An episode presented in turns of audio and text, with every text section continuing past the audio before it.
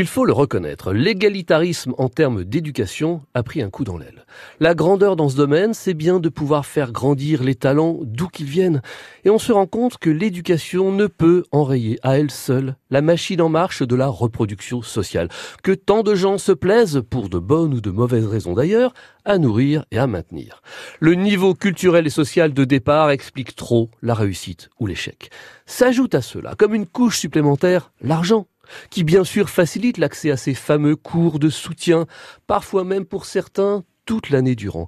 On a déjà assisté au boom de ce marché. Le niveau de mobilisation des parents ainsi que leur capacité à assister leurs enfants sont donc clés. Pour y remédier aujourd'hui, tout le monde est sur le pont, si on en croit le ministre de l'Éducation. Alors tant mieux, et il faudra compter de surcroît avec l'aide des plateformes Internet. En proposant des cours en ligne aux collégiens et aux lycéens, la jeune entreprise Schoolmove s'est donné comme ambition de rendre l'accompagnement scolaire plus abordable que jamais pour les 11-18 ans.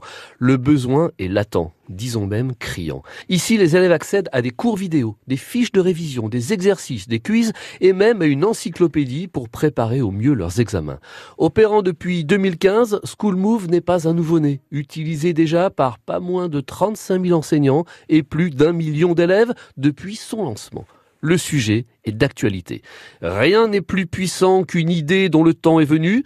Ce n'est pas moi qui l'ai dit, c'est Victor Hugo.